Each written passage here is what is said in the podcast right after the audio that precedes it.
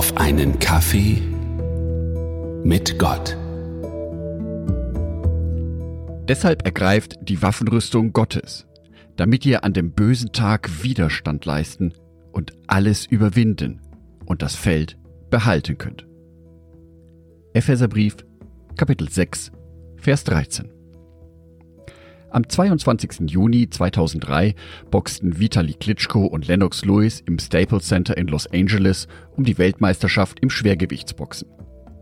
Der Kampf wurde vorzeitig nach der sechsten Runde vom Ringarzt abgebrochen, da bei Klitschko oberhalb des linken Auges mehrere Platzwunden Zentimeter weit offen klafften.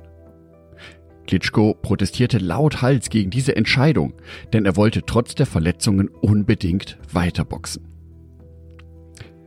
Wir Christen stehen in einem Glaubenskampf. Obwohl wir in unserem Leben häufig schlimmere Wunden davontragen als Klitschko an jenem Abend, können wir diesen Kampf nicht vorzeitig abbrechen. Er dauert nämlich unser Leben lang. Wie stark oder schwach wir uns auch fühlen, es gibt keinen Ausstieg. In diesem Glaubenskampf geht es beispielsweise um innere Kämpfe ausgefochten in unseren Gedanken. Glaubenszweifel, Selbstzweifel, unvergebene Schuld, Unversöhnlichkeit. Das alles raubt uns nachts den Schlaf und sorgt dafür, dass wir tagsüber unruhig darüber grübeln. Wie gut, dass wir uns in jeder Situation an unseren Herrn und Erlöser wenden können. Von Paulus erhalten wir mit dem Bild der Waffenrüstung eine Anleitung dafür, wie wir durch schwere, von Sorgen oder Kämpfen geprägte Zeiten hindurchkommen. Er knüpfte an das Beispiel eines römischen Soldaten an, wie er ihn sicher öfters während seiner Gefangenschaft in Rom zu sehen bekam, und deutet die verschiedenen Teile der Rüstung geistlich.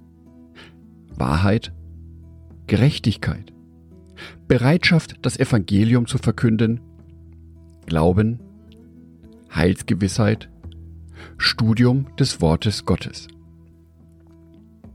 All dies zusammen kann uns helfen, schwere Lebenssituationen im Vertrauen auf Gott zu meistern.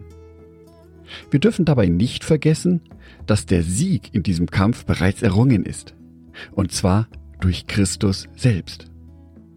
Er stattet uns nicht nur mit der Waffenrüstung des Glaubens aus, sondern will für uns kämpfen wie Gott es immer wieder für sein Volk Israel tat.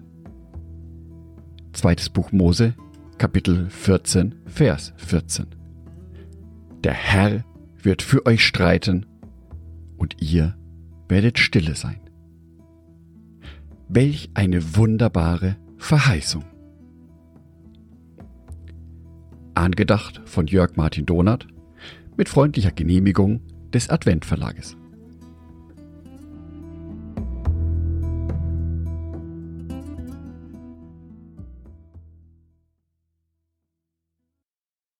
Ein herzliches Dankeschön an alle meine Patreons, die es mir ermöglichen, weiterhin den Podcast auf einen Kaffee mit Gott zu produzieren.